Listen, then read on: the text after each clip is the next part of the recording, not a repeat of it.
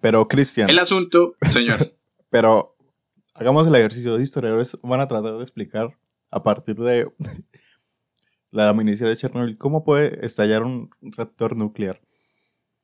puta. A ver, yo lo asocio como una olla express. ¿Sí? Ajá.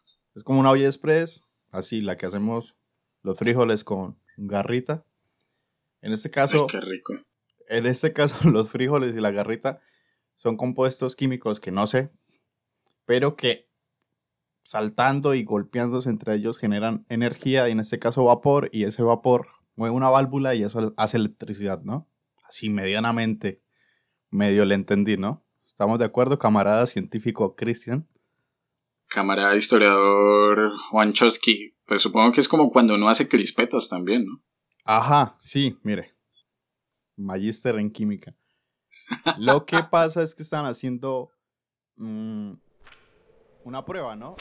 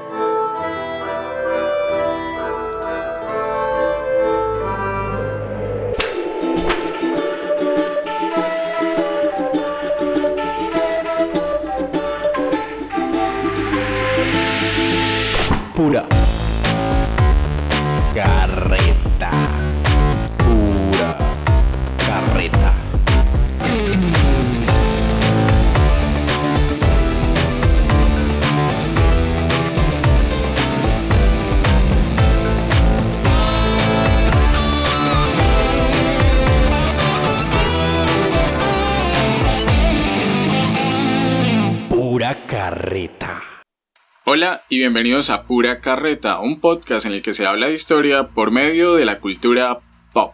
El día de hoy seguimos en esta tercera temporada, carretazo número 37, de nuevo con la compañía. Eh, ya se le extrañaba un poquito luego de dos semanas de ausencia de, Juan Sebastián. Juancho, ¿qué más? Unas pequeñas pero merecidas vacaciones. ¿Qué me dice? ¿Qué, qué cuenta? ¿Qué hace? ¿Qué tal, Cristian? Eh, emocionado de volver. Vacaciones cortas pero intensas. Y ya no. Preparadísimo para echar carreta acá, para hablar, para conversar. Y sobre todo un tema que, quería hablar que recomendé, ¿no? Bueno, sí, como, como Juan dice, lo recomendó en algún momento y hoy, en estos primeros días de, de septiembre del año 2021, no sabemos cuándo nos estén escuchando ustedes. Ojalá recién salga el episodio. Vamos a hablar de una miniserie, una serie limitada que la pueden encontrar en HBO Max del año 2019, como lo es Chernobyl. All the good we did. It doesn't matter. What does matter is that to them, justice was done. See, a just world is a sane world. There was nothing sane about Chernobyl. Cuando hablamos de, Chernobyl, de esta miniserie, nos remontamos al año 2019. Ya mencionamos, fue una producción de HBO junto con Sky de, de UK, dirigida por Johan Renck y escrita, o bueno, mejor dicho, creada por Craig Massin, con música de hijo de puta, y aquí sí no sé cómo pronunciarlo, Hildur Guanadotir, a quien ustedes tal vez recuerden por haber hecho la música de la película del Joker. Eh, en el reparto encontramos a figuras muy conocidas de la industria cinematográfica, pero, y aquí uno de los datos, de los primeros datos de este carretazo, número 37, ninguno de... Espera, puta, que hay un perro. El perro, el perro. Sí. El baile del perrito, como suena, suena igual. Pinche perro. Creo que ya. Entonces, no, no habrán liquidadores de. No mentiras. Ay, qué mala onda. No mentiras. Eh, Y ahora pasa el de los helados. Así es, y esto es hacer un podcast en el confinamiento. Algún día Pura Carreta tendrá su estudio de grabación. Dios mediante. Maldita sea, pero bueno. Eh, seguimos. Eh, el asunto con, el, con, con, estos actores es que ninguno de ellos es estadounidense y esto ante el temor de que la serie eh, fuese criticada precisamente por ser una visión muy americana, muy gringa de lo que pasó allí en, en Chernobyl, en, en, Pripyat. Encontramos a actores como Jared Harris en el papel de, de Vasily Legasov, a Stellan Skargar en el papel de Boris Sherbina, Emily Watson en el papel de Juliana Komiuk, y hay otro actor por ahí que, que ustedes sabrán identificar, que es Barry Coogan en el papel de eh, este civil que, que, entra al grupo de precisamente liquidadores de esos animales radioactivos que están en la zona de exclusión de, de Chernobyl. Cuando hablamos de, de premios...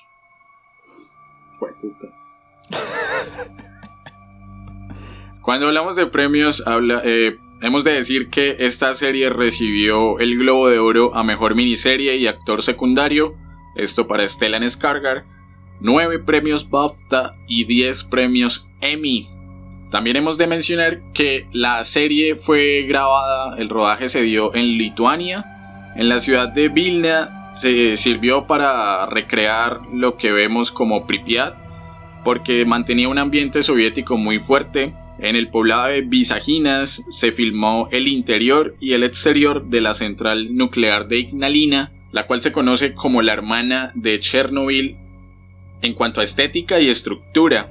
En Ucrania se grabaron algunas escenas, eh, varias, fueron 16 semanas de rodaje. Y hemos de mencionar que cuando hablamos del desastre nuclear de Chernobyl, estamos hablando, creo yo, que el mayor desastre nuclear, pero no podemos dejar de, de referenciar algunos otros casos, pero solo por mencionarlos, como el que hubo en Fukushima en el 2011 o el desastre de Bhopal en la India. Y los últimos datos de esta ficha técnica vendrían siendo los siguientes. El creador de la serie dejó a disposición del público en general los guiones, los publicó en formato PDF, son de libre acceso para que la gente pueda consultar cómo se, no solamente cómo se escribe un buen guion, ¿no? Porque de pronto para allá empiezan las consideraciones de calificación de la película, es un muy buen guion, sino para que eh, se someta como a, a juicio público, académico, todos los detalles que allí se consignan. Y otro dato interesante, pero esto ya los que lo hace muchísimo HBO, es que durante la emisión de la serie en el año 2019, a la par surgió un podcast en el cual el director y el creador hablaban sobre la serie. Eh, es una estrategia, se ha hecho con otras series como Watchmen, creo que con Euphoria también, o incluso con las últimas, con los últimos episodios de Game of Thrones. Entonces hablamos de una serie muy bien recibida por el público, muy bien recibida por la crítica. Y ahora le pregunto a usted, Juancho, ¿cuáles son esas, esas consideraciones iniciales o esa sensación general que, le deja la serie de, Chernobyl?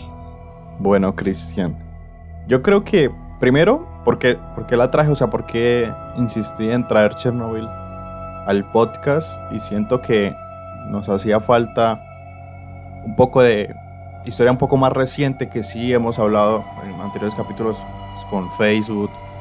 Eh, también pues el especial que no puede estar sobre Afganistán, temas muy recientes, pero no sé, cuando yo la vi yo dije, este, esta miniserie debe estar en el podcast por lo bien realizada, por lo bien ejecutada y por el periodo eh, histórico que estaba, eh, se estaba presentando que plasman en la serie. Está muy bueno. Siento que vamos a sacar mucho contenido sobre la miniserie de Chernobyl. Hablar sobre la URSS, sobre la KGB, sobre incluso el ocultar secretos, que es uno, bueno, obviamente si no, eh, si no han visto la serie, pues acabarán algunos spoilers, pero es lo que, una de las grandes reflexiones que nos da la serie, que es el manejo de archivos o el manejo de ocultar o preservar cierta ilusión o imagen de toda una nación orgullosa de sí misma, pero pues las consecuencias de ocultar, de ocultar eh, verdades. Entonces, eso era lo principal. Quería traerlo al podcast. Eh, también quería desmentir un poco a partir de ese podcast eh, la visión del Chernobyl, que creo que la miniserie también lo hizo. Porque es un, no sé, en internet es un tema controversial, polémico y también atractivo. Hay como, yo hice el conteo, como 6.784.000 videos sobre Chernobyl, sobre la catástrofe, pero no una visión histórica, sino de morbo. Sensacionalista. Ajá, entonces también quería como, ok, vamos a dar nuestro punto de vista a partir del podcast, a desmentir ciertas cosas. Spoiler, la serie lo hace muy bien, pero tiene ahí sus pequeños declives. Sean que los hayan hecho por entretenimiento o para ayuda de guion, pues los hablaremos más adelante, pero también quería como traerlo al podcast, entonces sé que va a ser una pieza vital Va a ser un muy buen capítulo. Y de antemano creo que Kristen ya cayó un poco. Eh, va a ser un capítulo complicado de pronunciar porque hay ciertos nombres que los van a quedar como complicados, ¿no? Por supuesto, cámara. Es, es complicado eh, la pronunciación. Uno, no está como tan familiarizado con este tipo de apellidos, de nombres, pero pues vamos a hacer el mejor intento. Antes de pasar al dato histórico y concreto de lo que sucedió en Chernobyl aquel 26 de abril de 1986. La pregunta pendeja, pero que obviamente teníamos que hacerla, Juancho. ¿Qué tan tóxico o qué tan tóxicas son sus relaciones? ¿Ha sido tóxico? No, jamás. Me considero una persona muy alejada de Pripyat. No, eh, no sé, uy, qué capítulo tan, tan intenso, tan particular. Yo creo que en algún momento alguien, eh, en cualquier momento de nuestras vidas, se nos estalló un poco nuestro... Los medidores. Nuestros medidores o nuestro cuarto reactor estalló y salió. Pero bueno, quiero creer que, que no lo he sido, ¿no? Pero no. En definitiva, no. Bueno, supongo que alguno o en algunas ocasiones uno suele tener unas actitudes que pueden sonar tóxicas. El problema es que no es hasta que a uno le dicen que uno no se da cuenta que está cometiendo ciertos errores. O sea, no todos, o sea, no somos homogéneos y, puede que uno haya fallado. Yo, yo sé que en algún momento fallé, pero lo importante es cambiar y, y echarle arena y boro a esa toxicidad, a lo que marca y tratar de apagar ese incendio. Reflexivo, camarada, reflexivo. Por supuesto, reflexivo como, como toca. Retomando, eh, cuando hablamos de este 26 de abril de 1986, nos vamos a la central nuclear de Chernobyl, cuyo nombre oficial es la Central Nuclear Vladimir Lenin, ubicada en el norte de Ucrania, a 3 kilómetros de la ciudad de Pripyat y a 18 kilómetros de Chernobyl. Hemos de hacer una aclaración y es, ¿Por qué entonces se llama Chernobyl si lo que está más cerca es Pripyat? Pripyat fue una ciudad que se construyó posteriormente para los trabajadores de la central nuclear, pero el poblado real, histórico, más cercano es Chernobyl. Es por esto que ha sido el nombre con el que se clasificó y se conoce a este, a este desastre nuclear. Como ya mencionamos, es uno de los mayores desastres nucleares y medioambientales de la historia y sucedió que explotó el reactor número 4, como bien ahorita señalaba Juan, un reactor eh, RBNK en una simulación de un corte de energía para poder efectuar una prueba de seguridad.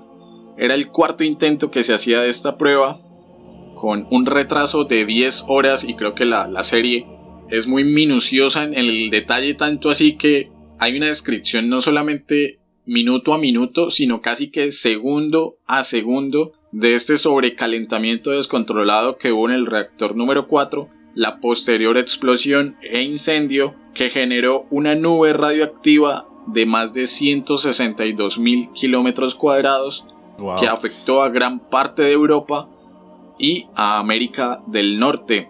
Esta nube radioactiva estaba compuesta por dióxido de uranio, carburo de boro, óxido de europio, herbio, ciertas aleaciones de circonio y grafito, materiales radioactivos 500 eh, veces más fuertes que lo que se dio con la bomba atómica de Hiroshima. Entonces, yo creo que con estos datos uno ya empieza a dimensionar la magnitud de precisamente el desastre que hubo allí en Chernobyl. Y es cuando más entra uno en conflicto, no sé si le pasó Juan, por ver cómo en un inicio el Partido Comunista y en general el gobierno de, la Unión Soviética quería minimizar los daños y, pretendía controlarlo como si fuese un, solo un mero incendio casi que inofensivo, ¿no? Esa sensación tal vez de impotencia, o no sé si a usted le generó cierta impotencia en ver cómo los datos científicos arrojaban unas eh, consideraciones como hay que evacuar, hay que salir, hay que eh, apagar este incendio pero no con agua. Y unos políticos a la vez diciendo no, no pasa nada, no hay que evacuar, eh, todo está bien, no podemos manchar la imagen del partido ni, ni, de la Unión Soviética. Entonces, mm, no sé, es difícil porque se hablan, bueno, los datos oficiales, de hecho los referencia a la serie, 31 muertos, supuestamente solo 31 muertos, 116 mil personas evacuadas y después del accidente se dio un proceso de descontaminación, de contención y de mitigación que involucró a más de 600 mil personas en un área de aproximadamente 30 kilómetros eh, a la redonda de, de Pripyat, de, Chernobyl. Este capítulo lo vamos a dar, o, la discusión se va a dar, son cinco episodios de aproximadamente una hora cada uno, un poco más, hora y diez, hora y cuarto. Entonces vamos a hablar de los cinco episodios. Eh, y no sé, Juan, para arrancar con este primer episodio, cuyo nombre es una hora, 23 minutos, 45 segundos, Conocemos a los personajes, conocemos a, a Legazo, que de hecho casi todas las, las, series que estamos viendo, o bueno, nos pasó con Ciudad de Dios, nos pasó con, con Red Social, empiezan con flashbacks, ¿no? Nos empiezan mostrando el final y en este caso, spoiler, nos muestran el suicidio de, de este científico, de Legasov, y nos vamos de inmediato dos años antes, es decir, a 1986, con la explosión, pero no con la explosión, nos muestran de hecho de lejos la explosión con esta con esta mujer, con, con Lyudmila Ignatenko, la esposa del bombero Vasily, que luego va a atender el incendio que se generó allí en el reactor número 4. ¿Qué podemos decir de este primer episodio? Eh, en donde vemos un poco esto que comentaba ahorita, como estos enfrentamientos entre mantener el status quo del Partido Socialista, del comunismo allí en la Unión Soviética, y no afrontar en realidad lo que estaba pasando. No, pues, a ver, ya escuchamos todos a Cristian. Digamos todo lo que dijo en la descripción literal de el primer episodio y de lo potente que empieza la miniserie de Chernobyl. Eh, empieza fuerte con un suicidio y a la par con la explosión. O sea, no se limitan en nada eh, al momento de traer emociones fuertes y de enganchar al espectador. Eso como serie. Ya como un énfasis de histórica, Christian ya lo dijo y ha estado muy científico y es que va a ser uno de los protagonistas de este capítulo y de la propia miniserie. Todo un sistema de científicos, académicos, investigadores en contra o enfrentándose constantemente con un sistema eh, político, estatal, eh, en este caso pues los soviéticos, la URSS, a partir de, bueno, quién tiene la verdad y cómo eh, el Estado debe flaquear o debe ser más flexible a partir de las verdaderas consecuencias. Y bueno, acá una pequeña reflexión a partir del primer capítulo y bueno, de toda la serie. Digamos, si Chernobyl no hubiera sido tan, tan, tan, tan catastrófico como lo fue, yo creo que lo hubieran podido tapar de muchas de las maneras que varios estados han ocultado ciertas cosas. No quiero sonar a discurso eh, conspiranoico, pero al menos en este caso, de que quieren ocultar todo, tapar todo con ayuda de la KGB, no sé, es una contra, no, contradicción, no, es una lucha constante entre el grupo de científicos el grupo del Estado que quiere ocultar cosas, o como decimos acá en Colombia, las marranadas que hizo y que quiere no dar esa impresión eh, como nación. Entonces me parece que el inicio está fuerte, es esa lucha constante entre estos dos bandos. Y para el espectador, pues es impresionante. Es como, ¿quiere ver Chernobyl? Mire, pues ahí está la explosión.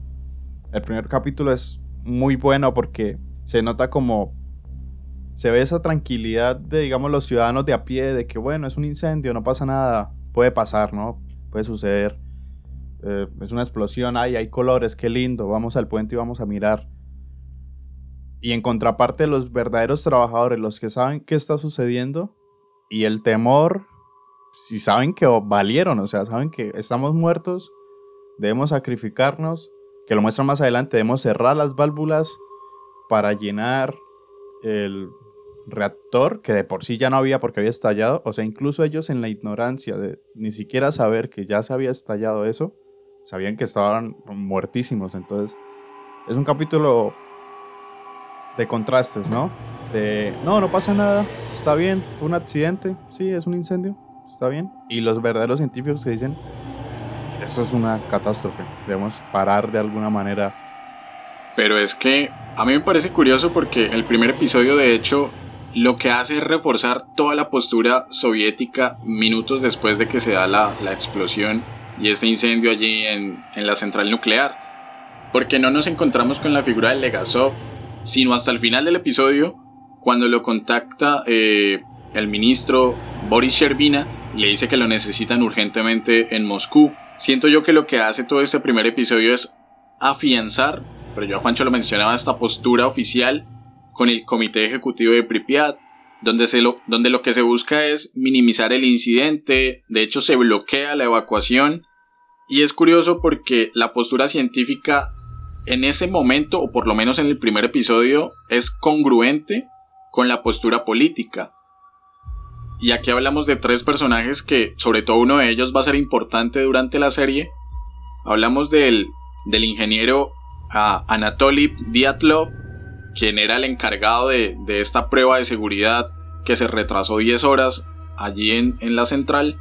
Hablamos de Víctor Bryukhanov, que era el director de la planta y el ingeniero en jefe Fomin, que también son, digámoslo, son los directamente responsables, tanto así que luego son los tres, las tres personas que van a juicio en el quinto episodio, pero a mí me parece interesante que tanto la postura científica como la postura política durante ese primer episodio es minimizar lo que está pasando. Y solo hasta el final nos encontramos con la figura de Legasov, quien dice, o bueno, al que le dicen como, venga, es que hubo una explosión en un reactor. Y él pregunta, ¿pero el núcleo está expuesto o algo? Y le dicen, no, solamente fue el techo, no sé qué más. Y él ya empieza como a dudar, ¿no? Como esto no es tan sencillo como me lo están queriendo hacer ver. Y es cuando pasamos al episodio 2, episodio titulado Please Remain Calm, en donde encontramos a una de las figuras que también va a ser muy potente durante este episodio, durante esta serie, perdón, miniserie, como lo es Uliana Komiuk, quien está en el Instituto Bielorruso de Energía Atómica, allí en Minsk, y desde Minsk detecta niveles altos de radiación que solo pueden provenir de Chernobyl, que está, si no recuerdo mal, creo que a 400 kilómetros de distancia. Es decir, en Pripyat están minimizando todo, que no pasa nada, y a 400 kilómetros de distancia ya se estaban percibiendo altos niveles de radiación. El hospital de Pripyat está colapsado. Llevan incluso algunos de estos bomberos, de esas primeras personas que atendieron la emergencia a Moscú. Y se da una reunión en, precisamente en Moscú del Comité Central, en donde vemos la figura de Mikhail Gorbachev, que apunte aparte, el tipo está muy bien caracterizado. Y en general creería que todos, pero sobre todo Gorbachev.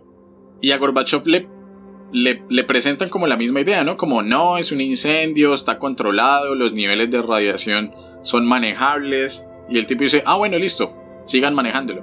Pero Legasov le dice, no, no señor, esto es más grave.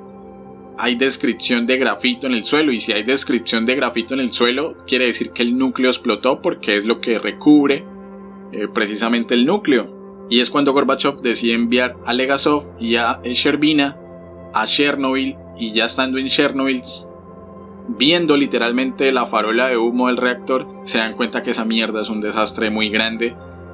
Y es cuando Sherbina enfrenta a los ingenieros que mencioné antes, a, a, Diatlov, a Bryuhanov y a, y a, Fomin. Y empieza la contingencia con Arena y Boro. Eh, pero es curioso ver, sobre todo en la figura de Servina, cómo pasa de un, de un polo totalmente opuesto a otro, ¿no? O sea, como asumo la postura oficial del gobierno, me están diciendo que, que vaya, supervise, controle, no, no es muy grave, pero cuando llego allá me doy cuenta de que es un total desmadre y esto es muy pero muy grave, ¿no? Entonces, ¿qué podemos hablar de este segundo episodio, Juancho? En donde vemos tanto una parte personal complicada de la película, como es el tema del, bombero y su esposa, como estas primeras contingencias de la tragedia con, con desplegar arena y boro, más de 5.000 toneladas, sobre el reactor número 4. El segundo capítulo es literal las consecuencias de, bueno, no las consecuencias, sino el verdadero impacto de lo que pasó en Chernobyl. De hecho, es el final del mismo capítulo, cuando todos estos bomberos empiezan a desmayarse, eh, a estar ya quemados por la radiación, dicen, o sea, dicen literal, amigos, esto no fue solo un incendio, esto va más allá de, de lo que supuestamente nos dijeron.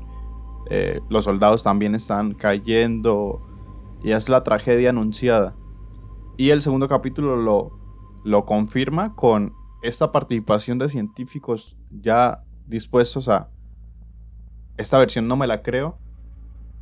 Como bien lo dice Christian, la descripción de, de grafito, pues sin alguna altura, o sea, da referencia que estalló.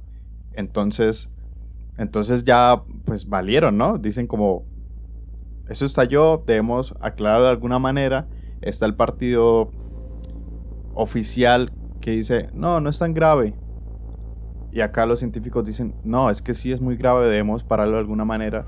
Y aparecen las dos figuras, que bien lo dice Cristian, que son contradictorias. Y de por sí, ahí es cuando yo me refiero que el Estado empieza a flaquear, o bueno, al menos algunos de sus funcionarios empiezan a, a ser más flexibles porque están viendo en cara las verdaderas consecuencias de lo que pasó en Chernobyl. Por eso, o sea, bueno, la, la historia que nos narran en la miniserie, eso es lo que nos tratan de mostrar, que si bien están los que dan las órdenes desde Moscú, los que sí están viendo las consecuencias directas y los que sí van a sufrir de por sí esas mismas consecuencias, porque incluso estando ahí, el Gasop le dicen cáncer, eh, problemas degenerativos, enfermedades, en 1, 2, 3, 4, 5 años. Si bien no estamos ahí, solo estando en el sector, ya somos víctimas de lo que pasó en Chernobyl. Entonces, ahí es cuando en verdad dicen, esto es grave, debemos gestionar todo lo que esté en nuestras manos para pararlo. Porque incluso, y no lo hemos hablado, Cristian, no era un problema de la URSS. Era un, o sea, sí era un problema de ellos, pero tenían en sus manos un problema que podía acabar incluso con todo un continente. Entonces estaba muy, muy feo. Sí, y es que precisamente el capítulo termina eh, de alguna u otra forma solventando lo que podía ser una amenaza de casi destruir gran parte de, de Europa. Y es cuando envían a estos buzos a drenar el agua de los tanques prácticamente en una misión suicida. Estos voluntarios como lo fueron Ananenko, Bespilov y Varinov a los que les ofrecían, o sea, es que recuerdo muy bien esa escena en la que están ahí como en, como en un teatro y, Servina le, bueno, ellos le dicen, no, no queremos, y Servina le dice, es que tienen que hacerlo, o lo hacen o lo hacen. Es curioso porque no es un compromiso como puede ser tanto en Occidente con la patria, o sea, no, no es un compromiso con el territorio tanto, o yo lo veo de esa forma, aunque puedo estar equivocándome, lo que motiva a, todos estos funcionarios y no solamente a los políticos que están en el poder, sino a los civiles a aceptar este tipo de, tareas. Más allá de que hubiera amenazas de fusilamiento o o de ejecución, es un compromiso por el partido, es un compromiso por la ideología comunista y socialista en general, lo que los lleva a, venga, necesito salvar, salvarme, pero también necesito salvar a las personas que amo, pero también necesito salvar a los ciudadanos, a, mis amigos, a mis familiares, vecinos, y necesito salvar casi que, que, que, sí, que toda la URSS depende de mí, la, la, Unión Soviética depende de lo que yo haga. Aquí es cuando inicia la evacuación de Pripyat, que inició tarde, hay, por ejemplo, un, personaje que, refleja muy bien cuán tarde se dio todo esto y es esta pareja que, se asomó allí en el puente, que ahora es conocido como el puente de la muerte, viendo como un espectáculo de luces que generaban todos estos elementos químicos al, hacer contacto con, el oxígeno del aire.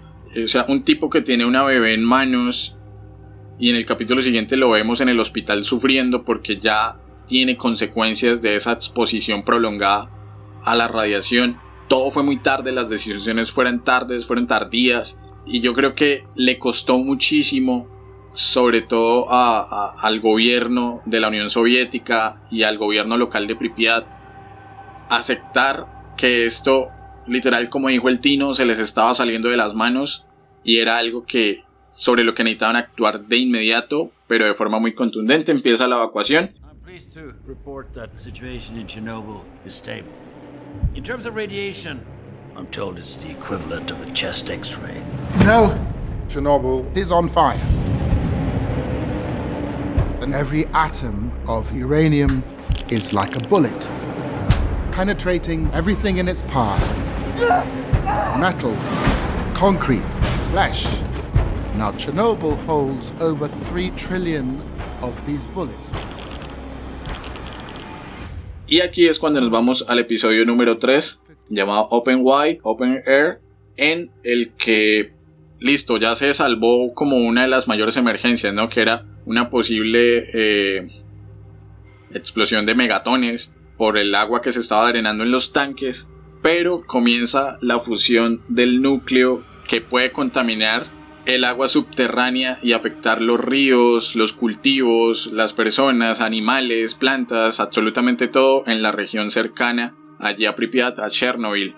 Y eh, siento yo que es cuando viene una de las mejores escenas que reflejan precisamente este, esta dicotomía entre, entre lo político y lo civil e incluso lo científico. Y es cuando ellos resuelven que tienen que crear un túnel que permita eh, construir un intercambiador de calor en el que se use todo el nitrógeno líquido que tenga la Unión Soviética. Y llega el ministro de Minas a Tula, una de las regiones de, la URSS, literalmente obligar a llevarse a un, a, un, a un grupo de mineros. Y los mineros les dicen qué es lo que vamos a hacer, dónde lo vamos a hacer. Y el tipo les dice, no, no, yo no tengo permitido decirlo, solo súbanse a los buses y nos vamos.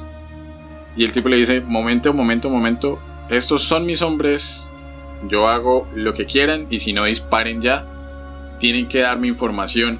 Usted, ministro de Minas, que, lo conocemos pero nunca se aparece por acá. Y el ministro le dice, no, tienen que, tienen que ir a Chernobyl, tienen que construir un túnel y si no pueden haber consecuencias muy graves. Y solo con eso, solo con mencionarle como es por el bien o puede ser una catástrofe incluso más grande, los mineros toman la decisión de ir y es cuando se están, están saludando al ministro y, le llenan la cara y le llenan la ropa de, de tierra y le dicen ahora sí parece un ministro de minas. Muy buena.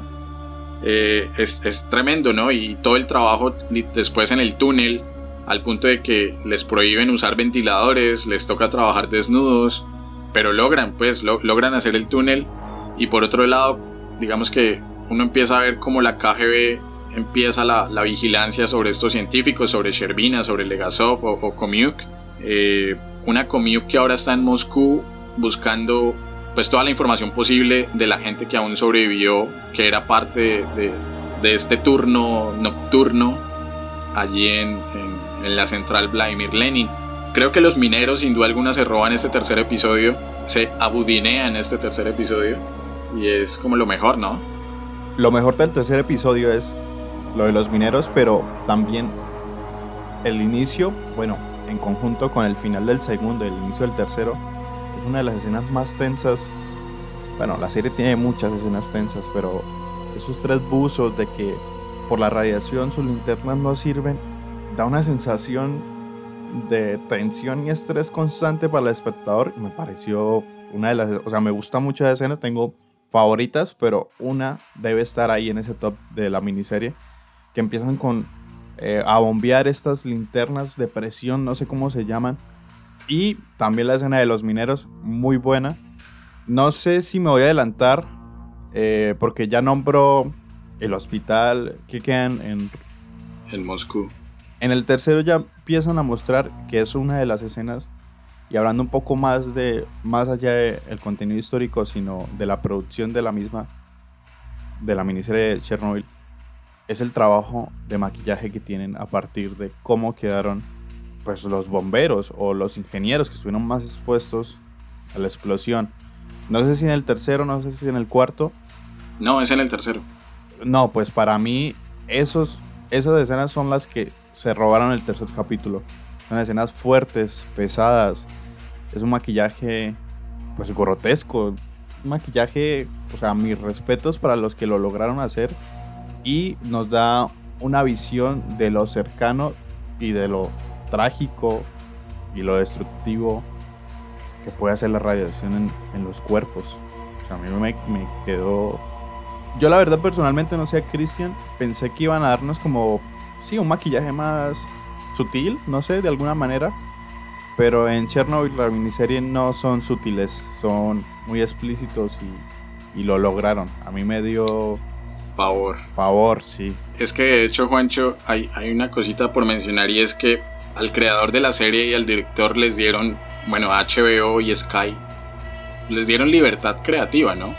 Y se tomaron algunas libertades creativas de las que vamos a hablar más adelante. Pero una de las cosas que sí le pidió cuando vieron algunos episodios la, gente de HBO, como, como los productores y no sé qué más, la gente de arriba, pues, es que le bajaron un poquito el volumen a esas escenas precisamente donde se mostraban las afectaciones físicas de, la radiación. Y es también dramático, y, aquí va precisamente una de las, de las cosas especiales de este carretazo 37, y es esta historia que vemos de, de Lyudmila y de Vasily Ignatenko, el bombero, está consignada en un libro de Svetlana Alisievich, quien ganó el Nobel de Literatura en el año 2015 y en este libro vemos un poco el relato, o bueno, seguimos un poco el relato, trasladado de unas entrevistas que tuvo Svetlana con, con, esta, con esta gente, con la esposa, con, con Lyudmila, de lo que pasó allí en Chernobyl.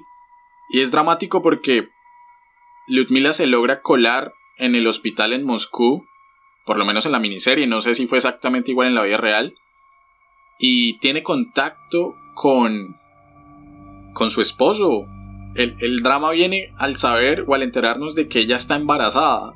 Y obviamente, o sea, si, si nosotros cuando vamos al médico vemos una sala de rayos X y la primera advertencia es no pueden entrar mujeres embarazadas, o sea, una sala de rayos X, no me quiero imaginar cómo deben ser las afectaciones con esa exposición tan aguda que hubo allí en, allí en Pripyat, allí en la central, en el reactor número 4. Y de hecho es tan complicado que cuando Lyudmila dio a luz, su bebé falleció.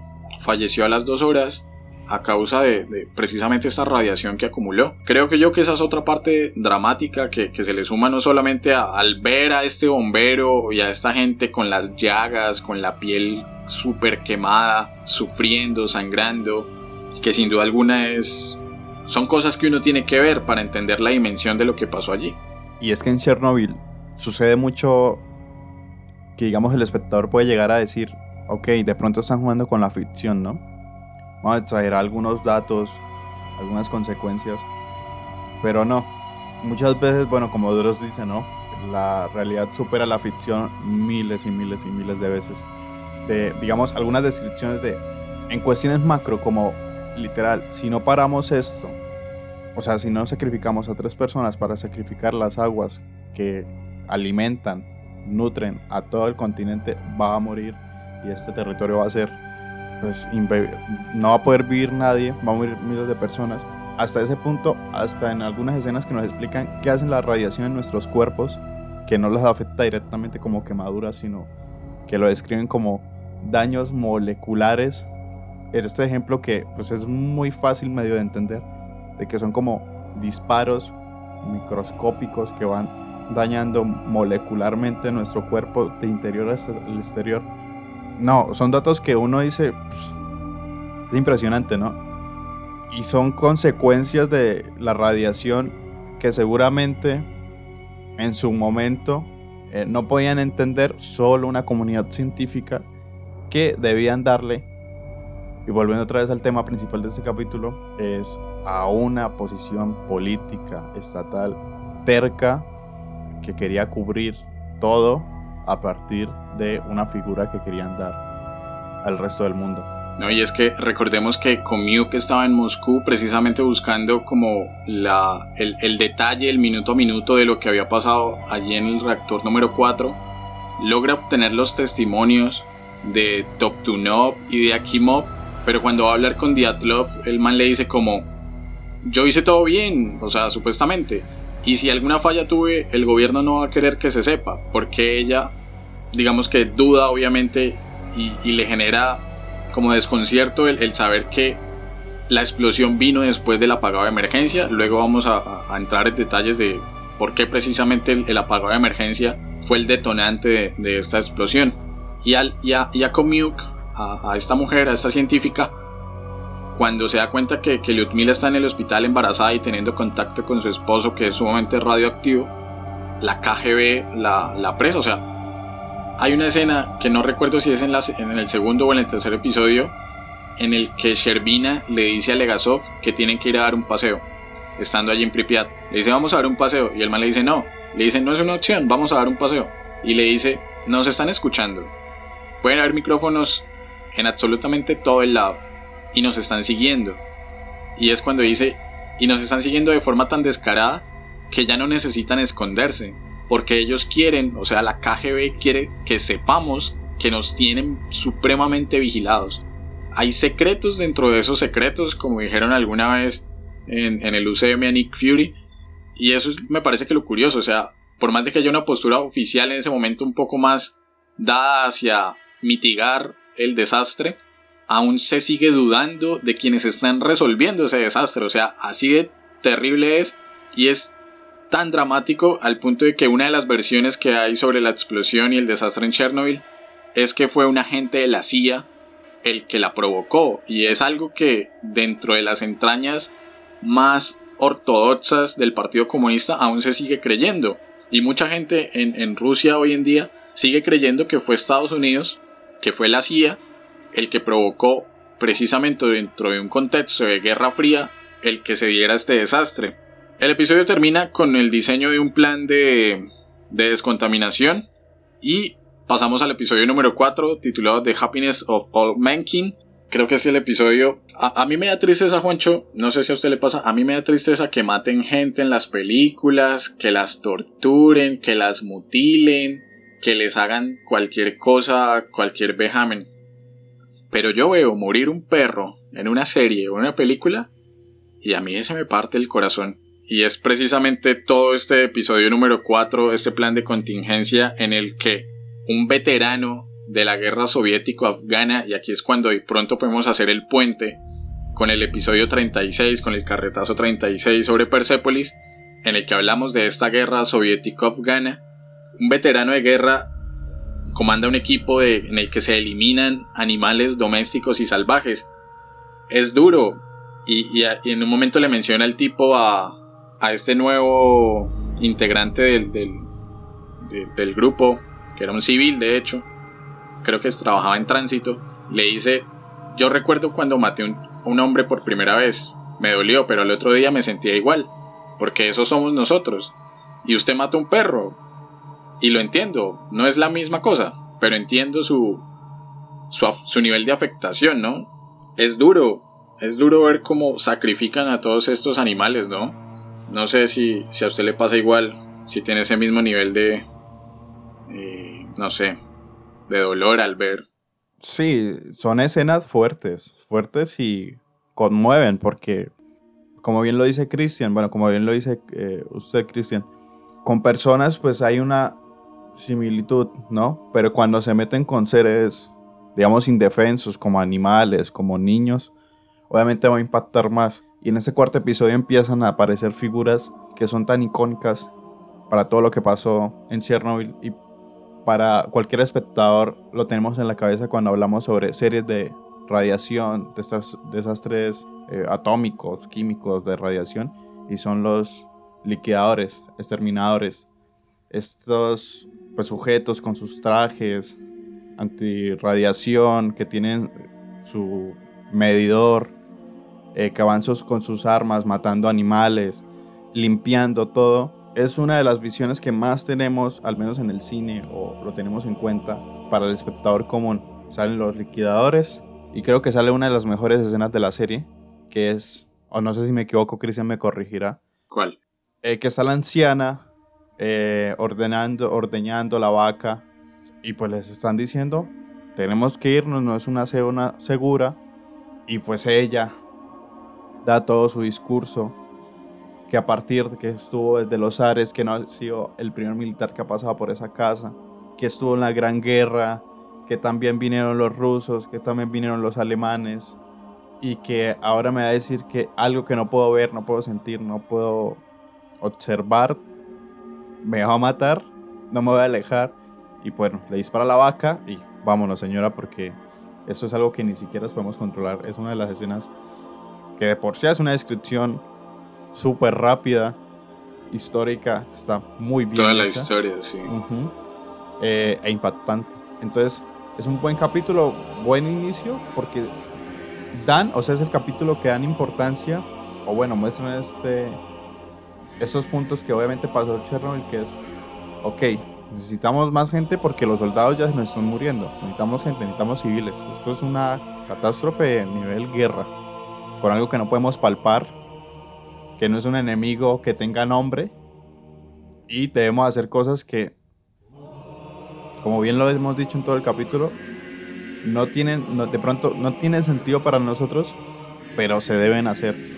Como quemar bosques, matar animales silvestres, matar animales, enterrarlos, bañarlos en, en concreto, despojar a las personas, bueno, retirar a las personas y bueno, son de las consecuencias que se debieron hacer antes, pero pues igualmente tarde o temprano debían hacerlo.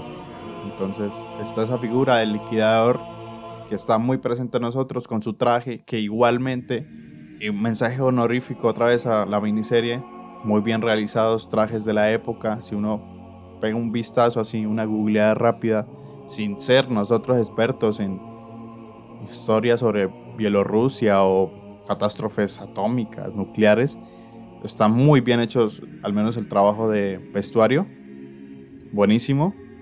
Y pues ese es el espacio de mostrar a estos liquidadores, a estos sujetos que siguen siendo protagonistas, que son miles, fueron miles y miles de personas que hicieron trabajos que sin ellos pues no hubieran podido pues parar la catástrofe de Chernobyl, que unos daban el mandato, pero pues miles de personas se sacrificaron para poder lograrlo. Ahorita, Juancho, que usted mencionaba el tema de, digamos, del vestuario, de estos liquidadores o la gente que estaba haciendo limpieza allí en Pripyat y, la zona circundante, hay una cosa que a mí me gustaría rescatar y es la Unión Soviética es muy conocida en el mundo por toda su monumentalidad en cuanto a edificios y es algo que siento que la serie logra transmitir muy bien.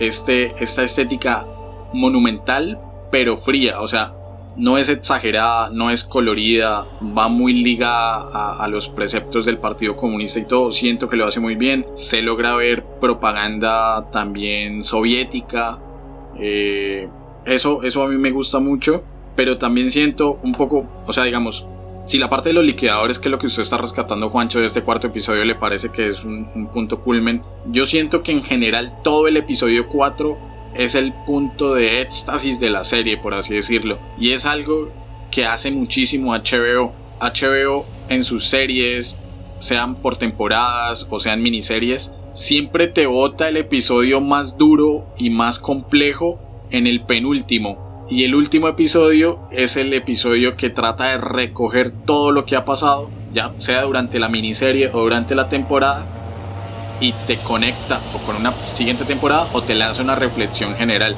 Y este cuarto episodio es el más duro. Yo quiero rescatar un momento que me parece sumamente importante y es cuando Legasov le dice a Sherbina que hay que limpiar el techo del reactor para poder cubrirlo.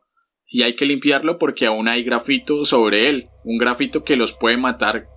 Creo que si tiene una exposición prolongada de, de minutos o incluso horas. La primera solución que buscan es traer vehículos lunares para empujarlos por las orillas de, lo que quedó del, del, techo del reactor y poder seguir con el plan de contingencia.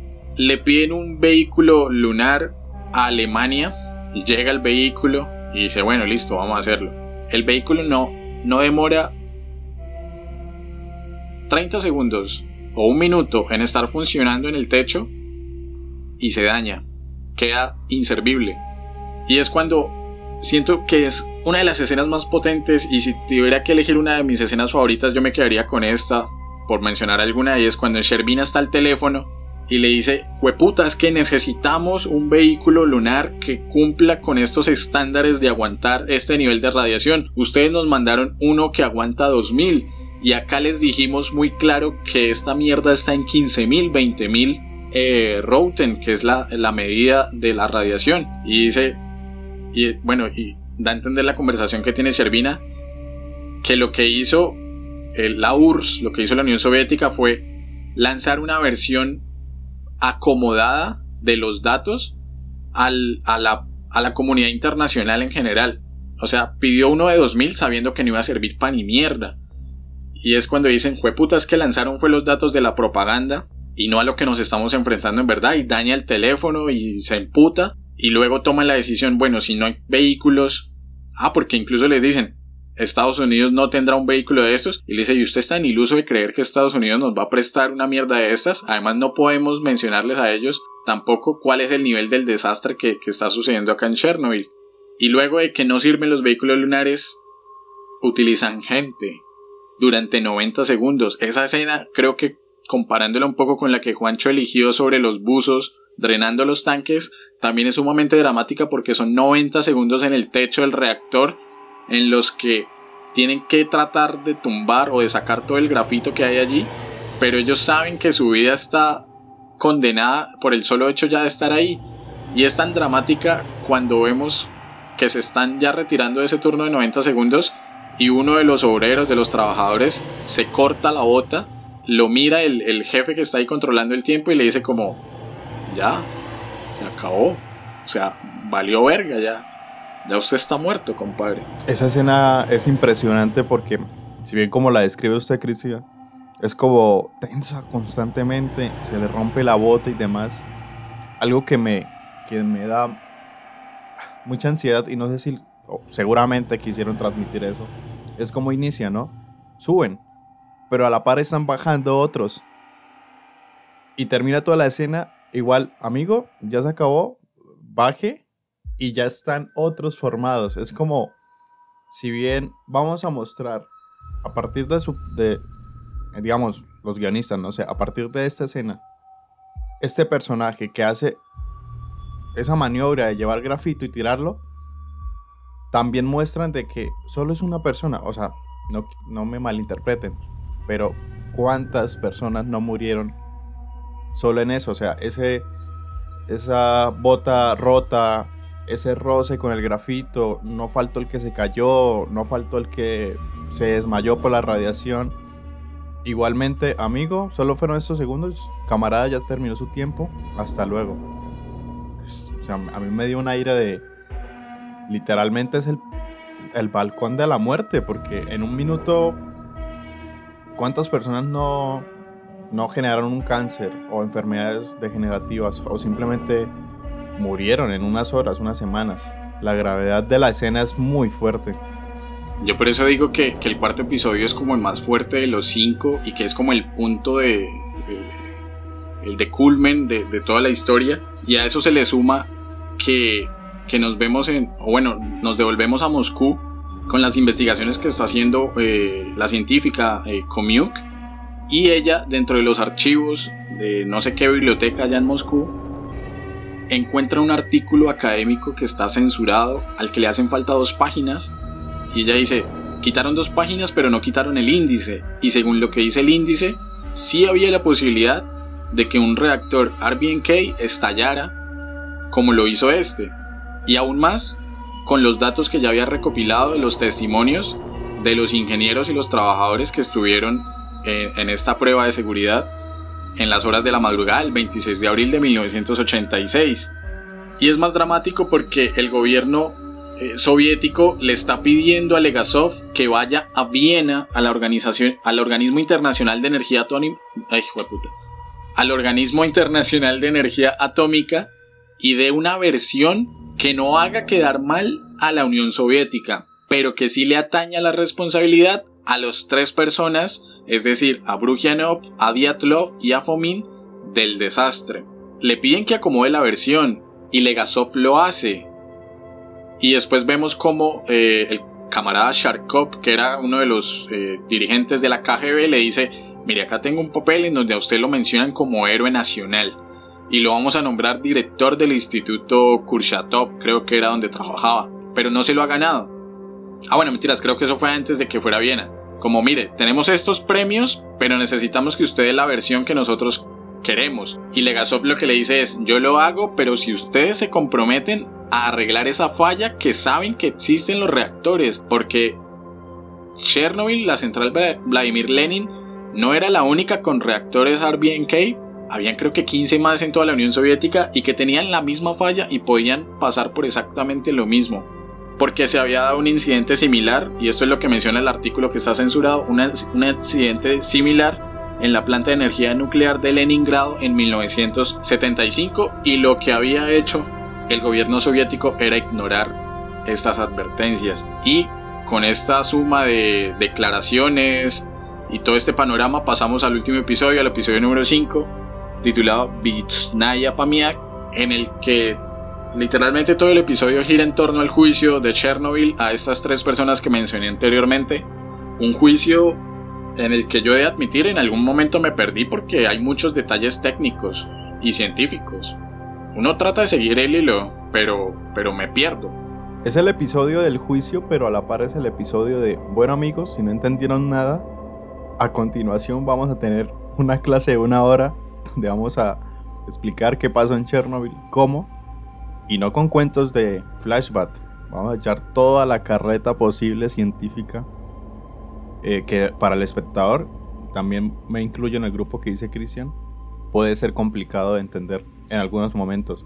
Porque es como la recopilación de los anteriores cuatro capítulos, solo eh, a partir de versiones científicas. Pero, pero, pero, sí, a ver, yo no soy acá ningún ingeniero nuclear ni nada por el estilo. Pero es un tema complicado, pero lo logran eh, hacer. O sea, se entiende de alguna manera. O sea, uno recuerda más o menos cómo puede estallar un reactor nuclear con las fichitas estas rojas y, azules. No sé, siento que fue bien explicado, pero puede llegar a ser eh, complejo de entender. No, y, totalmente. Es tan complejo que se requiere el testimonio de los tres protagonistas. Primero está Sherbina explicando cómo funciona una planta nuclear. Luego está Komiuk explicando, explicando cuáles fueron los errores humanos en el manejo de esta prueba de seguridad. Y por último está eh, Legasov comentando los detalles científicos por los cuales esa prueba de seguridad falló. Y, yo lo resumo porque, a ver, no me voy a, no me voy a poner a, comentar, ¿no? Es que habían barras de control de boro y un coeficiente de vacío positivo y uno de temperatura. O sea, yo eso no lo sé y les estaría mintiendo a ustedes quienes nos están escuchando si pretendo hacerme el entendido sobre esta, esta vaina. O sea, yo lo vi en la serie y yo dije, tiene algo de lógica, ok, pero no lo puedo cuestionar. Eso se lo dejo a, a mis queridos y estimados eh, químicos, ingenieros químicos, eh, si nos están escuchando por ahí. Pero, Cristian. El asunto, señor. pero, hagamos el ejercicio. Los historiadores van a tratar de explicar a partir de la miniserie de Chernobyl cómo puede estallar un reactor nuclear. A ver, yo lo asocio como una olla express, ¿sí? Ajá. Como una olla express, así la que hacemos los frijoles con garrita. En este caso. qué rico. En este caso, los frijoles y la garrita son compuestos químicos que no sé, pero que saltando y golpeándose entre ellos generan energía, y en este caso vapor, y ese vapor mueve una válvula y eso hace electricidad, ¿no? Si medianamente medio le entendí, ¿no? ¿Estamos de acuerdo, camarada científico Cristian? Camarada historiador Juan Chosky. Pues supongo que es como cuando uno hace crispetas también. Ajá, sí, mira Magister en química. Lo que pasa es que están haciendo una prueba, ¿no? Y lo aceleraron a tal punto, o bueno, lo calentaron a tal punto que no podían controlarlo. Y estaba el maravilloso botón donde estaba la información oculta que entran como, qué sé yo, en nuestro caso hipotético de la olla express, las el botón lo que activa es poner el tenedor a la válvula y sale toda la presión de la olla express, más o menos. Ajá, sí, sí. O apagarle, apaga la energía y se estabiliza todo. No, yo creo que es como, a ver, usted está haciendo los frijoles. Ajá. Y es tanto el desnivel de precisamente ese balance que se le están quemando. ¿Usted qué hace? La apago. Trata de manejar, trata de manejar la, la iba a ser la quemazón, no, no sé. O sea, que se le quemen o apaga, espera, da un tiempo de que se relaje la temperatura de la olla y lo interno y luego sí trata de resolverlo. Ajá, esa era la, esa era la forma correcta de que debían calmar el reactor nuclear a partir de nuestra Claro, apagarlo. nuestra ejercicio mental de la olla express y los frijoles. Lo que, digamos, a- asociándolo con la realidad, en este caso en Chernobyl, las puntas de lo que hacía que parara la energía tan altísima tienen un componente que la relajaba, que en este caso no me acuerdo. Lo que pasa es que tenían puntas de boro y eso No, no, no, no, no. Era, eran barras de control de boro con punta de grafito. Ah, bueno. Es que están bien pendejos, hasta yo lo entiendo. Pues el grafito con, la Acelera. acelera la radiación y pues está la explosión. Lo que estaba oculto en los archivos, en ese caso de la Unión Soviética, y que todas las plantas nuclear, que habían más de 15 como lo nombró Cristian, como en Chernobyl, las tenía. Entonces ese, ese era Sí. como el, pues el, la solución. Bueno, la consecuencia real de lo que por qué Chernobyl estalló, porque la pregunta constante entre científicos, ingenieros, académicos sobre energía nuclear era lo que nos explicaban y se repetía durante toda la serie. Se repetían entre ellos, de hecho eran escenas muy fuertes. Ingeniero, compañero, camarada, ¿cómo estalla un reactor nuclear a partir de la exposición de tal botón de emergencia? Uno tenía la respuesta porque ninguno lo sabía. Y de alguna u otra forma, por eso es que estaba como tan relajado Diatlov, el, el ingeniero este, que, puta, a, a mí Diatlov me parece, en cuanto a personalidad, como Uribe. O sea, yo lo veo y me da soberbia solo de verlo. O sea, es que tiene una actitud de arrogancia y decir, es que yo tengo 25 años de experiencia y usted cuánto lleva, cuatro meses, entonces va a hacer caso o no, ¿qué, catra hijo de puta? O sea, algo así les dijo, pero en ruso. Entonces es como, yo tengo experiencia, yo sé manejar esto, yo puedo controlarlo, ustedes son muy lentos, eh, unas ancianas lo harían mejor, qué sé yo. O sea, una arrogancia, un orgullo tremendo. Pero el man sabía, bueno, si me fallan las cosas, está el botoncito ahí, el AZ5, que puede parar la reacción y apagarlo por completo. El problema era ese que mencionaba Juancho, las barras de control que se habían sacado previamente, creo que mencionan que eran 211 barras y llegaron a sacar 205. La punta era de grafito. Y, viene también otra de las escenas o de los diálogos más, más tensos pero más im- impactantes de la serie. Y es cuando el, el juez le dice, ¿y por qué tenemos barras con punta de grafito? Y Legasov le dice, porque como todo en la Unión Soviética son más baratas, por eso tenemos reactores RBNK, por abaratar costos, por tacaños, le dijo, o sea, por, por no invertir, hueputa, por eso. Ya es cuando dice, ojo con sus declaraciones, porque entonces usted le está echando la culpa al gobierno soviético de lo que pasó en Chernobyl. Y es cuando de alguna u otra forma termina el juicio y nos dicen, o bueno, no nos dicen, nos muestran que literalmente cogen preso a Legasov, la KGB, y le dice, mire hermano, usted la acaba de cagar, ¿sí? Pero no podemos eliminarlo porque usted ya es una figura pública, usted estuvo en Viena y quedaríamos muy mal. Pero sepa que lo que usted dijo acá no va a salir a la luz. Sepa que usted ya no tiene amigos, que usted ya no tiene familia, que usted ya no tiene trabajo, que va a vivir totalmente ignorado y que esto nunca sucedió. Eh, eh, es Y por eso es que... ¿Cómo? No, perdón, Cristian, no, que, que es impresionante. Que igual, o sea, que igual la KGB sabe, o sea, obviamente sabe cómo tratar a los que debe tener controlados y dicen, como bien lo dice, no lo podemos matar, pero igualmente ni crea que lo que usted hizo va a tener eh, relevancia en la historia. No lo van a recordar, no lo va a hacer nada ni nadie. Y nos vamos a encargar de eso. Y bueno, un poco de reflexión a partir de, de pronto la, adelantándome a las finales, las reflexiones finales de la serie de este capítulo es como igual sin, o sea, ciertos esfuerzos que en su momento, en, digamos en cuestiones históricas de convicción, de ideales, de hacer lo correcto, digamos, si en su momento pueden ser rechazadas por un ámbito social o personal o por algunas personas, la historia dará pie a gratificar o darle mención a esas personas que hicieron lo correcto, ¿no? Da ese mensaje final la serie de por sí.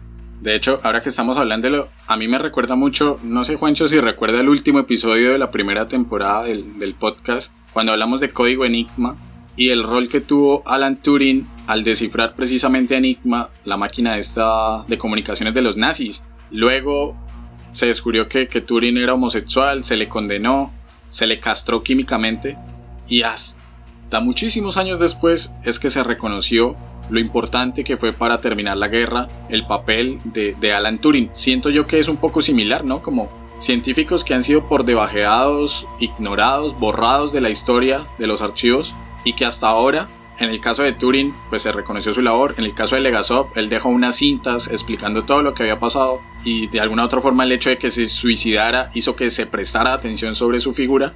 Pero es terrible a lo que tienen que recurrir para...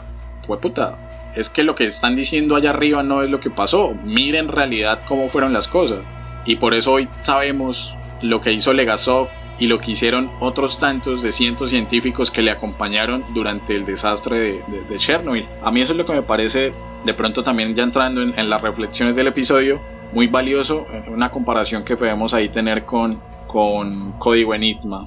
Sí, son actores históricos que seguramente habrán muchos y miles en estos casos, gracias al trabajo histórico y compilar y tratar de estudiar, vincular y ligar la veracidad y la importancia que tuvieron en la historia, que en su momento los quisieron, los quisieron callar y silenciar, pues van a ser recordados. En este caso, pues agradecidos como figuras históricas relevantes que en su momento fueron rechazados por sea por posturas políticas, por orientaciones sexuales, por raza, cultura, da un mensaje muy fuerte y muy esperanzador, de alguna manera, de que pues hacer lo correcto vale la pena. Entonces no sé, bueno, no quiero sonar tan mediático, pero es el mensaje, uno de los mensajes principales que da en este caso Chernobyl, la miniserie con Legasov, de eso de que cada mentira es una una deuda con la verdad y que en algún momento pues se va a revelar. Eh, eso yo le agregaría otra cosa y es una discusión que de pronto ya tuvimos también el, aquí estamos con nos vamos con los últimos episodios de cada temporada. En la segunda temporada, el último episodio de lo historiográfico fue una conversación con nuestros amigos de Shots de Ciencia en torno al debate entre ciencias exactas versus ciencias humanas. Y un poco lo que resaltábamos es el científico, el científico o científico, llámese físico, químico, eh, matemático, lo que sea, tiene que salir un poco de sus laboratorios, tiene que salir un poco de ese mundo tan encerrado de prueba y error en el que vive constantemente y entregarle no mediante un paper, no mediante un artículo, no mediante una ponencia, el conocimiento a la población, a la comunidad en general, sino meterse en campo, eh, idearse otras estrategias de divulgación, como los podcasts, por ejemplo, en las que el conocimiento no se quede encerrado solo en los gremios tan cerrados como lo son el de, el de científicos o científicos sociales. Entonces esa sería como otra reflexión.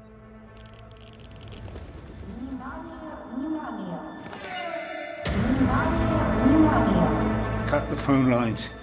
Contain the spread of misinformation. What will happen to our boys? The pain is unimaginable.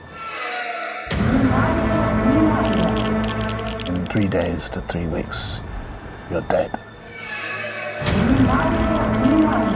You can see him, and you cannot touch him. Do you understand? What happened on the night of the accident? Y ahora, antes de la calificación, Juancho, a mí me gustaría que habláramos de un par de anacronismos que tiene la serie, porque hay que ser muy claro, la serie, y lo mencionaba antes, se tomó ciertas libertades creativas que favorecieron obviamente la estructura narrativa y dramática de, de esta miniserie de Chernobyl, pero que son datos erróneos en el acontecer histórico. El primero de ellos, Legasov nunca estuvo en el juicio de Chernobyl. Segundo, y lo mencionamos durante el episodio, Uliana Komiuk es un personaje ficticio. Se buscó crear este personaje para recopilar a todos los científicos que ayudaron a Legasov durante estas semanas, meses posteriores a, la tragedia de, de Chernobyl. Tercero, aparentemente la historia que se cuenta sobre el puente de la muerte es una leyenda urbana, no sé si de eso sepa algo Juancho, que tan seguidor de Dross por ejemplo es. Cuarto, la serie tiende a exagerar un poco el papel de villanos que tienen los tres sentenciados a juicio, como son Brujanov, Diatlov y, Fomin. Quinto, las víctimas de intoxicación por radiación no son radioactivas tan, tan fuertes luego de la limpieza que se les hacía, tan peligrosas pues. Y cuando por ejemplo en el hospital de Moscú nos muestran que están aisladas en camas de plástico, como podemos verlo ahorita con el tema del COVID, o bueno, cuando estaba más grave la situación, no es porque representaran un peligro ellos para nosotros, sino al revés, nosotros para ellos éramos un peligro porque eh, precisamente la radiación les afectó muchísimo el sistema inmune y tenían que aislarse de bacterias o algunas otras patologías. Sexto, los bomberos no fueron enterrados en plomo, sí algunos ingenieros. Séptimo, el tema de la constante amenaza de las ejecuciones, fusilamiento, por parte de la Unión Soviética no estaba tan latente en los años 80, digamos que esto era más común antes de los años, eh, durante los años 30 y, previo a esos años 30. Y el último, eh, los mineros nunca trabajaron desnudos, pues no por completo. ok. No, pues muy buenos anacronismos. Yo creo que eran necesarios porque muchas veces, pues, el espectador común puede llegar, y no quiero decir espectador común para sonar mamón, pero puede llegar a. puede llegar a convencerse de que está muy ligado a la realidad.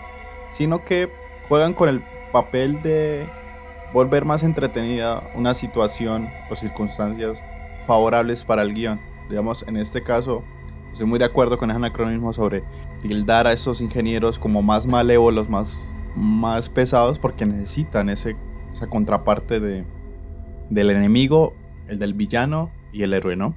Es entendible para una serie. Sí, totalmente. Y, lo... y Juancho, ah, señor. No, pues iba a terminar sobre, digamos, leyendas urbanas. Lo que pasa en Chernobyl es que hay muchísimas, por lo mismo del desconocimiento y por lo que llega a dar a entender el morbo hacia sitios como Pripyat o pues, la misma Chernobyl. Quería como terminar esa reflexión sobre eh, leyendas urbanas, hay muchísimas, está eh, plagado internet de las mismas, y de hecho el turismo, ese turismo, ¿cómo dicen? Eh, negro, digamos, Chernobyl sigue siendo ese destino negro de que sea por curiosidad o por morbo, quiere, mucha gente quiere ir a conocer y es una reflexión muy corta porque se nos puede ir un capítulo entero sobre eso, sobre respetar esos espacios, de visitarlos, pero con una visión histórica, con un respeto y con una convicción de los hechos que sucedieron y los daños que en este caso dejó miles y miles de personas eh, fallecidas y con consecuencias de las mismas. Entonces, hay miles de leyendas urbanas, pero en la actualidad en Ucrania este sector es muy turístico, la, hacen tours por todos lados, hay ropa, si hay espacios de exclusión que si no vive nadie, pero hay comunidades ya viviendo muy cercanas a las plantas. Recordemos que la planta ya tiene este sarcófago, que está sellado y que va a durar un siglo. Eh, hay unos pequeños datos que supuestamente eso poco a poco lo están eliminando. Esas zonas de, exclusión van a estar eliminándolas de alguna manera. Siguen siendo radioactivas, pero se pueden visitar. Entonces el morbo va a partir de lo de siempre. El morbo siempre quiere vender y es un atractivo turístico. Pues si a alguien un oyente se le da la oportunidad, si nosotros, quién sabe, toca pensar en alto, ¿no? No puede llegar ahí, es ir con una reflexión de a qué sitio estoy yendo, como, qué sé yo, eh, ir a Alemania y ver los centros de reclusión, eh, este tipo de turismo que sea con un concepto o ir informados, ¿no? No ser el pendejo youtuber que quiere grabar y reírse de las situaciones que la humanidad ha atravesado y que fueron tristes. Sí, totalmente. O sea, me sumo a, eso que menciona Juancho. Eh, antes de pasar a la calificación, me gustaría compartir una pequeña crítica de un tipo que se llama Aaron Giovannone que escribió en una publicación que se llama Jacobin, eh, una publicación de corte socialista, pero es un poco para, para ver nosotros desde qué óptica analizamos y, y captamos Chernobyl, la miniserie, la creación, el contexto de creación. Y abro comillas, el tipo dice, Aun cuando nos preocupamos por la crisis ecológica en curso causada por el capitalismo, Chernobyl se deleita con el fracaso de la alternativa histórica al capitalismo. Cierro comillas. Y yo lo dejo ahí porque cuando nos vamos a encontrar con una serie, una película, que sea igual de crítica con, este fallo del comunismo, cuando nos vamos a encontrar con, un producto que sea igual de crítico con, los amplios y evidentes fallos del capitalismo. Pueden decirme mamerto, lo que sea, pero, pero bueno. Entonces, no siendo más, y como es costumbre, señor camarada Juancho, nos vamos con la calificación, calificación que va de 0 a 5 entonces, camarada Juancho, de 0 a 5, ¿cuántas barras de oro con punta de grafito le da su merced a esta miniserie a Chernobyl? Eh, camarada ingeniero historiador eh, Cristencho.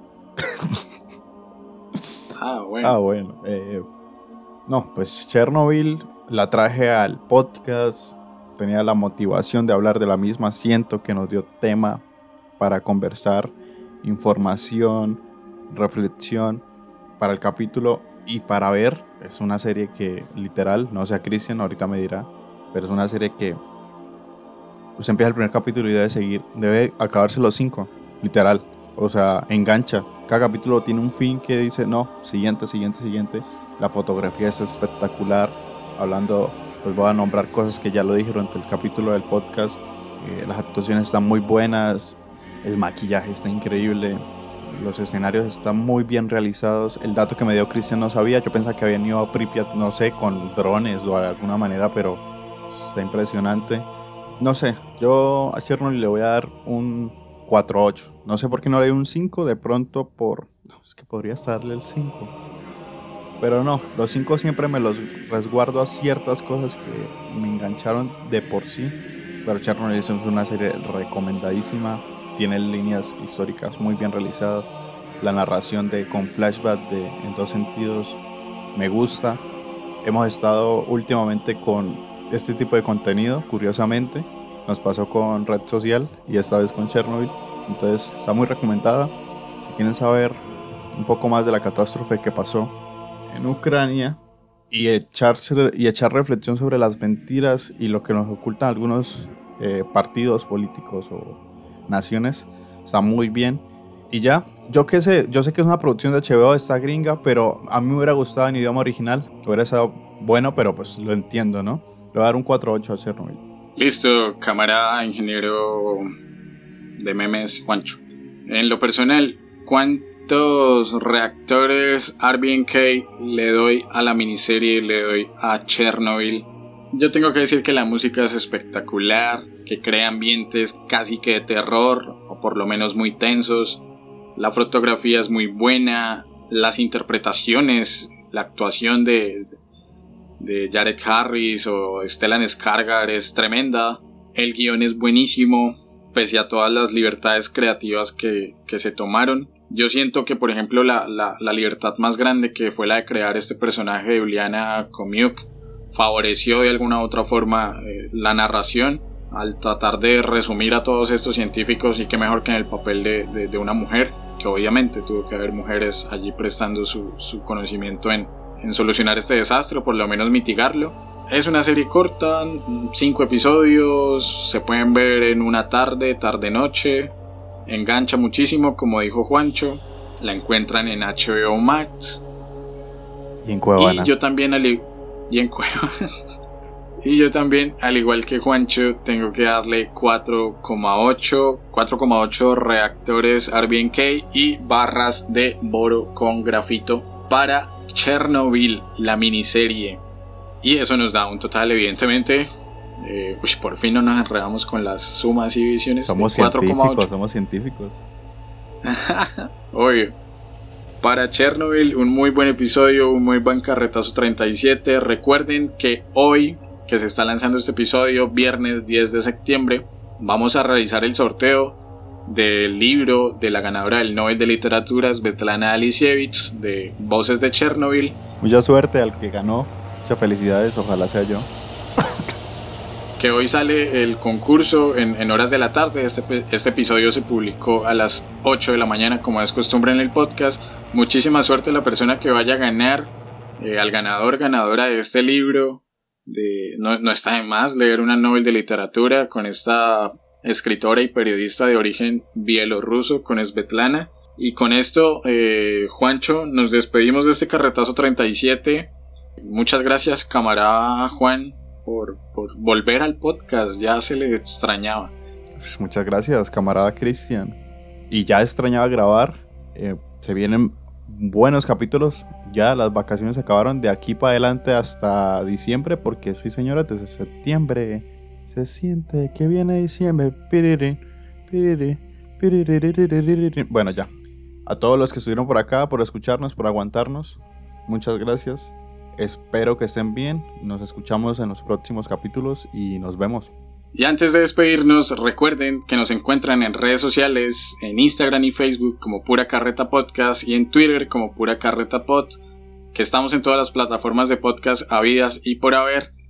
No siendo más, como dice el padrecito Diego Jaramillo, Dios mío, tus manos encomendamos este carretazo 37 que ya pasó y el próximo con un mini especial también que va a arrancar, que ya viene. Nos vemos. Otro año que pasa, yo tan lejos, otra Navidad sin ver mi gente. No, no había una, no hay una canción de Pastor López que es como sírvame una aguardientoski con limón Ay, sí es cierto, póngala. si Pastor López hubiera estado en la URSS, hubiera solucionado ese problemita en dos horas. Camarada Pastor López. No, el gobierno soviético hubiese llevado a Pastor López a Pripyat antes de la evacuación para distraer a la gente. Cristian, cierre, por favor. Bueno, ya. Voy a agarrar de grabar.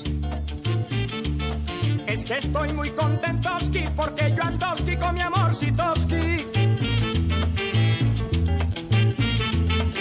Quiero que esta noche oski darle un besoski en la boquitoski.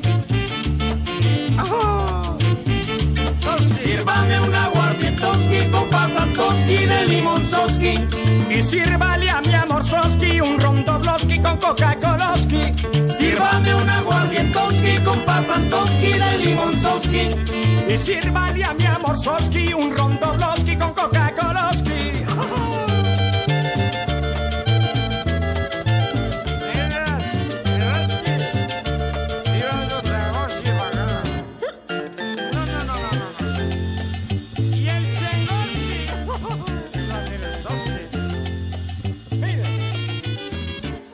Oígame cantar.